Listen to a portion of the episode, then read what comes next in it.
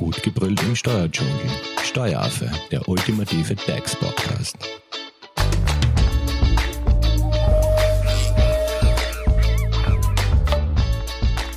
Hallo und herzlich willkommen beim Steueraffen. Wird die Landwirtschaft und Forstwirtschaft entlastet? Das ist die zentrale Frage der heutigen Episode. Denn im Zuge der Corona-Maßnahmen für Betriebe wurden ja auch Erleichterungen für die land- und forstwirtschaftlichen Betriebe geschaffen. Diese wurde nun auch in der Land- und Forstwirtschaftspauschalierungsverordnung 2015 kundgemacht. Wir wollen natürlich jetzt herausfinden, was es da jetzt genau auf sich hat, wie die Entlastung jetzt im Konkreten aussieht und haben dazu ins Studio Thomas Bock eingeladen. Er ist unser Experte und Steuerberater der Hofer Leitinger Steuerberatung. Hallo Thomas. Hallo Simone. Dann starten wir gleich einmal. Also, wie schaut jetzt die Entlastung für die Land- und Forstwirtschaft aus? Interessant ist die Entlastung daher, dass sie rückwirkend mit 2020 in Kraft tritt, das heißt schon für das letzte Jahr, abgelaufene Jahr schon eine wesentliche Rolle spielt und halt die Vollpauschalierung hier wesentlich erleichtert wurde oder die Kriterien gelockert wurden. Das heißt, die bewirtschaftete landwirtschaftliche Nutzfläche von 60 Hektar ist nicht mehr Voraussetzung. Die erzeugten und gehaltenen Vieheinheiten von 120 ist nicht mehr ausschlaggebend und auch die maximale bewirtschaftete Produktionsfläche von Tafelobst von höchstens 10 Hektar spielt auch keine Rolle mehr. Ähm, ich habe gelesen, dass es da jetzt auch ähm, die Pauschalierungsgrenze, also dass sich auch bei der Pauschalierungsgrenze was getan hat, also für diese Vollpauschalierungsgrenze. Wie wurde die angehoben oder? Also das ist jetzt die Forstwirtschaft. Hier wird die Vollpauschalierungsgrenze auf 15.000 Euro angehoben und auch die Buchführungsgrenze, aber dazu kommen wir später, wurde auch angehoben. Bleibt jetzt irgendwas gleich bei der Vollpauschalierung? Ja, also grundsätzlich die 75.000 Euro Einheitswert und die maximale Umsatzgrenze von 400.000 sind gleich geblieben. Thomas, du hast schon kurz vorher angeschnitten, äh, dass sich auch bei den Buchführungsgrenzen was getan hat. Wollen wir da vielleicht ein bisschen konkreter werden? Also, wie sieht hier die Entlastung aus? Also, die früher, vor 2020, waren die Grenze für die Buchführung 550.000 Euro Umsatz und 150.000 Euro Einheitswert. Ist man darunter gelegen, hat man eine E- und also Ein- und Ausgabenrechnung machen müssen und jetzt sind, ist der Einheitswert gefallen und die Umsatzgrenze wurde auf 700.000 Euro angehoben. Das heißt, die Buchführungspflicht ist jetzt weiter nach hinten verschoben worden, weshalb hier viele wieder in die E- und A-Rechnung oder vielleicht auch in Voll- und Teilpauschalierung zurückfallen. Und was ist jetzt besser? Also ist das mit der E&A, also der Einnahmen- und Ausgabenrechnung, ist es dann einfacher oder?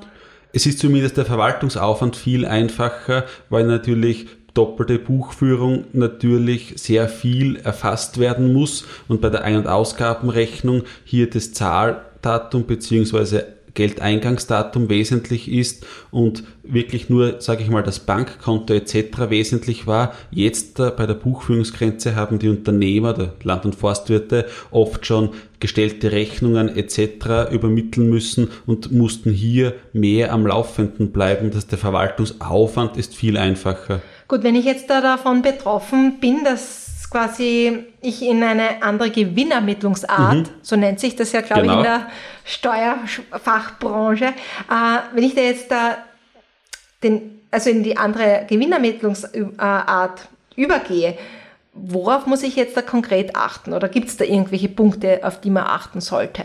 Also es gibt auf jeden Fall gewisse Wechselkombinationen, wo ein sogenannter Übergangsgewinn oder Verlust entstehen kann. Zum Beispiel, wenn man von der Vollpauschalierung zur Ein- und Ausgabenrechnung wechselt oder umgekehrt, von der Teilpauschalierung zur Buchführung oder umgekehrt oder von der Ein- und Ausgabenrechnung zur Buchführung und auch hier umgekehrt, dann kommt es hier zu einem Übergangsergebnis, welches, wenn es ein Gewinn ist, im folgenden Jahr versteuert werden muss und wenn es ein Verlust ist, in den nächsten sieben Jahren zur Versteuerung kommt. Habe ich einen Wechsel von der Voll- zur Teilpauschalierung, muss ich hier nichts beachten. Das Problem kann hier immer nur sein, dass hier eventuell Gewinne aufploppen, die schon eine massive Steuerbelastung bewirken können. Okay, also darauf müssen jetzt betroffene Betriebe Achten, im Besonderen genau. achten. Ähm, und was ist, wenn äh, diese Buchführungspflicht jetzt da bei land- und forstwirtschaftlichen Betrieben entfällt? Also man hat die Möglichkeit, freiwillig Buch zu führen. Falls man hier einen Übergangsgewinn auslösen würde, kann man freiwillig Bücher führen. Und was auch wesentlich ist, ähm, die Umsatzsteuer, wenn ich hier aus der Buchführungspflicht falle und unter 400.000 Euro Umsatz bin, dann muss ich quasi zwingend in die Umsatzsteuerpauschalierung gehen und ich verliere hier mein rechter Vorsteuerabzug. Das heißt, ich muss hier aufpassen, wenn ich aus der Buchführungspflicht herausfalle und ich habe mir Vorsteuern für meinen Stall zum Beispiel geholt, dann muss ich hier einen expliziten Antrag stellen, dass ich nicht in die Umsatzsteuerpauschalierung hineinfalle. Okay, wie heißt dieser Antrag, damit man da jetzt da... Also Antrag auf Regelbesteuerung. Regelbesteuerungsantrag. Genau. Alles klar. Äh, Thomas, was hat sich sonst noch in der Land- und Forstwirtschaft an Neuerungen getan? Die Forstteilpauschalierung, hier kann jetzt 20% mehr pauschale Betriebsausgaben geltend gemacht werden, wenn hier aufgrund von höherer Gewalt ähm, ein Schaden entstanden ist. Auch bei Gartenbaubetriebe gibt es hier Neuerungen, jetzt nur wenige treffen werden wahrscheinlich und auch wesentliche Änderungen für land- und forstwirtschaftliche Nebenerwerbe. Hier wurde die Grenze auf 40.000 Euro inklusive Umsatzsteuer angehoben. Dies hat was mit der Anhebung bei den kleinen Unternehmen in der Einkommensteuer zu tun. Also hier hat man einen Gleichklang zwischen der 35.000 Euro Kleinunternehmergrenze geschaffen und bei den land- und forstwirtschaftlichen Nebenbetrieben hat man hier 40.000 Euro inklusive Umsatzsteuer erhöht. Und all diese Änderungen gelten auch rückwirkend mit dem Jahr 2020. Genau, genau. Also das heißt, wenn ich jetzt einen Nebenerwerb habe, dann kann ich schon 2020, wenn ich mehr wie 33.000 Euro habe, das war die vorherige Grenze, muss ich mir keine Sorgen machen, weil jetzt fürs Jahr 2020 schon 40.000 Euro gilt. Das heißt, Thomas, lass uns jetzt nochmal äh, alles ganz kurz in mhm. vielleicht ein, zwei Sätzen zusammenfassen. Noch einmal ein Overview. Also durch die zahlreichen Änderungen im Bereich hat sich jetzt was nochmal getan? Also die Vollpauschalierung kann leichter angewendet werden, weil hier gewisse Voraussetzungen weggefallen sind.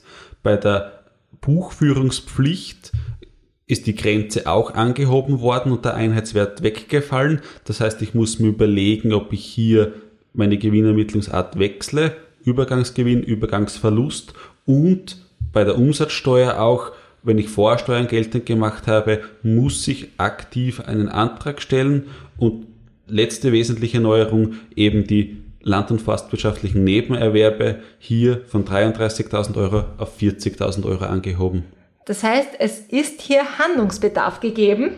Zumindest muss man sich überlegen, ob ich betroffen bin und wenn ja, welche Auswirkungen das hat. Also man muss jetzt wirklich einmal aktiv seine Gewinnermittlungsart anschauen und überlegen, was ändert sich für mich und positiv oder negativ. Also die Änderungen sind weitreichend, aber wahrscheinlich ist da auch einiges an Optimierungspotenzial Auf jeden Fall, ja. gegeben. Wenn es jetzt natürlich dazu Fragen gibt, Thomas, wie erreicht man dich am besten? Also unter graz.hoferleitinger.at oder eben über die Steueraffen-App auf jeden Fall. Genau, nicht App, sondern Website. Genau. Und zwar äh, einfach ein E-Mail schreiben an hello at steueraffe.at und natürlich findet ihr den Steueraffen auch auf den Social Media Kanälen wie Facebook und auf Instagram. Hinterlasst uns einfach ein Like, stellt uns eure Fragen oder natürlich abonniert den Steueraffen in eurer favorisierten Podcast-App. Dann versäumt ihr auf jeden Fall keine Folge mehr von uns. Danke Thomas für den Überblick. Bis zum nächsten Mal. Und danke euch fürs Zuhören. Tschüss. Das war Steueraffe. Gut gebrüllt im Steuerdschungel. Jetzt abonnieren auf iTunes, Soundcloud und Spotify. Ihr wollt noch mehr zum Thema Steuern wissen? Dann geht auf www.steueraffe.at.